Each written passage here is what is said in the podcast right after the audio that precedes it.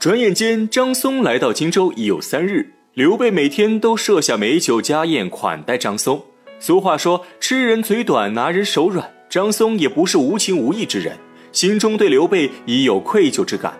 第三日晚间，刘备又在府中摆下酒宴招待张松。几人谈笑间，有下人来报，孙夫人让刘备回去一趟，有要事要商量。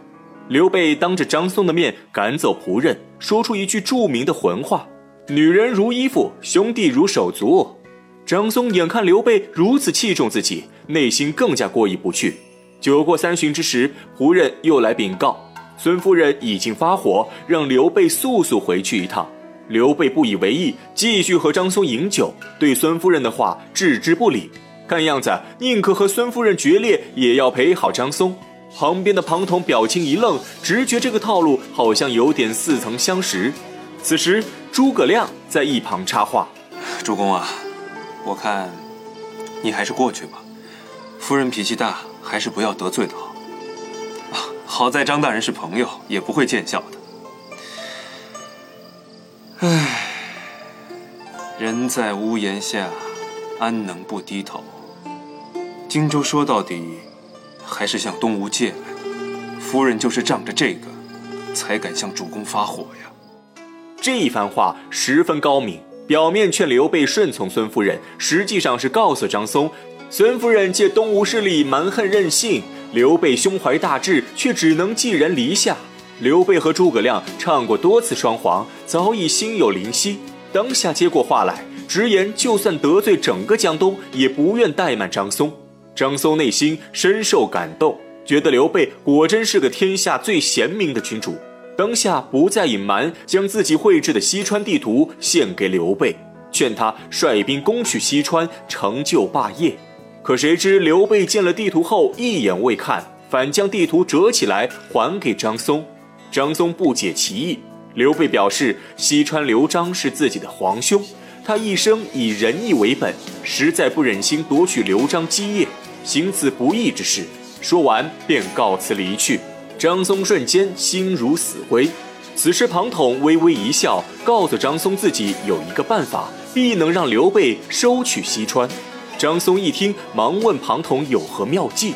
庞统让他回去说动刘璋，以保护西川为名，请刘备率兵入川抵抗张鲁，这样刘备就不得不去了。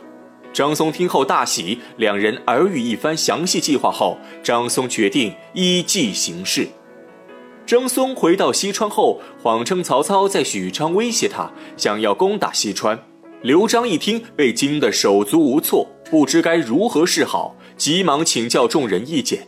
张松趁机推出刘备，表示刘备有精兵猛将，又是刘璋宗亲，建议刘璋派人和刘备结盟，将刘备引为外援，先联手抵抗张鲁，再一起对付曹操。刘璋本就没有主见。被张松一忽悠，便相信刘备率兵入川。此时帐下有一人站出来反对张松，此人姓黄名权，字公衡，是刘璋的主簿。黄权直言，放刘备入川，无异于引狼入室。终有一天，刘备会反客为主，夺取西川。旁边的李严同意黄权意见。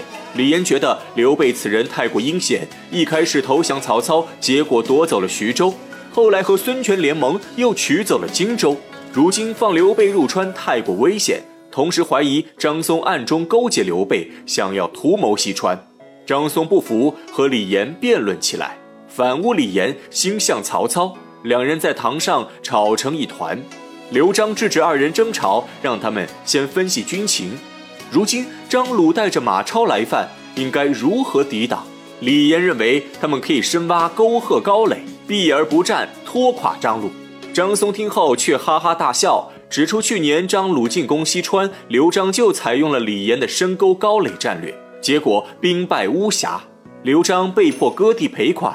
如今张鲁有猛将马超，兵力更盛，他们继续深沟高垒，只能重蹈覆辙。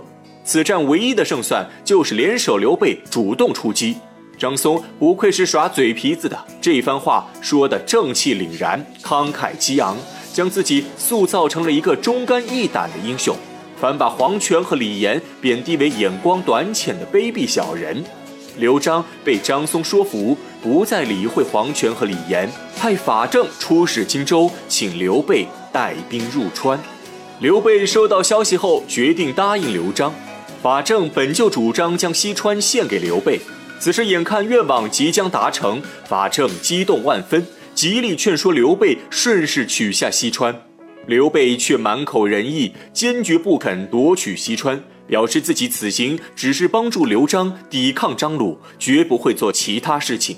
法正摸不透刘备心思，只能暂时作罢。张飞和关羽深夜饮酒，两人秘密商议，决定等进入西川后就直接动手夺取益州。话音刚落，庞统走入屋中拦下二人。张飞、关羽不服诸葛亮，却偏偏对庞统礼遇有加。庞统和张飞也甚是投缘。庞统告诉二人，刘备对西川之事早有计划。他之所以现在不取西川，是怕天下人非议。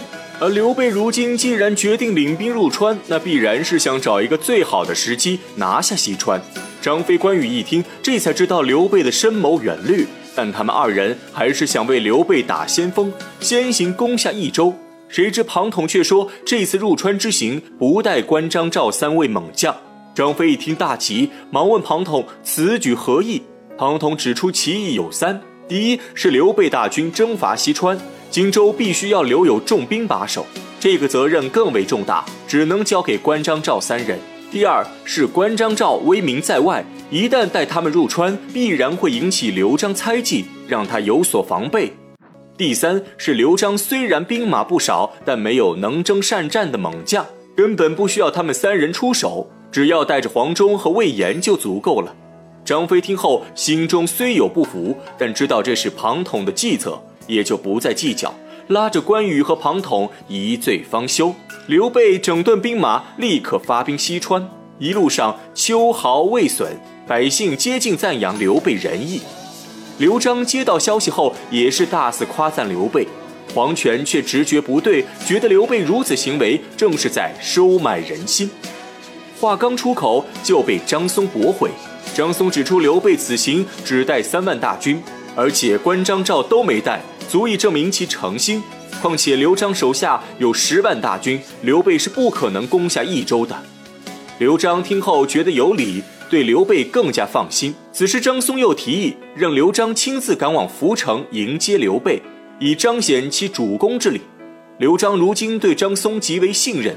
当下也不做考虑，直接同意张松提议。这次却又遭到李严的反对。李严认为刘璋贵为益州之主，不应该屈尊降贵迎接刘备，而且李严担心刘备有谋反之心，趁机截杀刘璋，劝刘璋三思而行。旁边黄权赞同李严的看法，刘璋听后陷入犹豫。张松再次进言，用曹操为例，表示用人不疑才是明君所为。此话一出，刘璋再不迟疑，决定出城迎接刘备。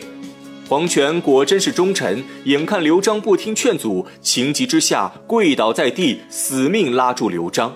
刘璋让手下扯开黄权，黄权又用牙齿死死咬住刘璋衣襟，刘璋却执迷不悟，认定黄权是奸臣小人，一脚将黄权踹得满口喷血。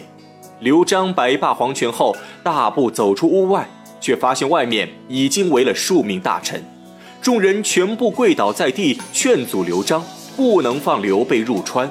刘璋仍然不为所动，让手下将其乱棍打散。刘璋率兵行至城门口，只见益州从事王累披发散发，手持剑书，站在城门之上，阻止刘备入川。刘璋不听王累之言，反而责骂王累是一介庸臣，误国误民。王累满腔热血，付之东流，当下拔剑自刎，以死明志。面对王累的血剑，刘璋却无动于衷，仍然率兵出城迎接刘备。再说这黄权被打之后还不死心，找到上将张任，讲清其中利害关系，让张任带三万兵马保护刘璋。刘备的西川之行会怎么样呢？我们下回分解。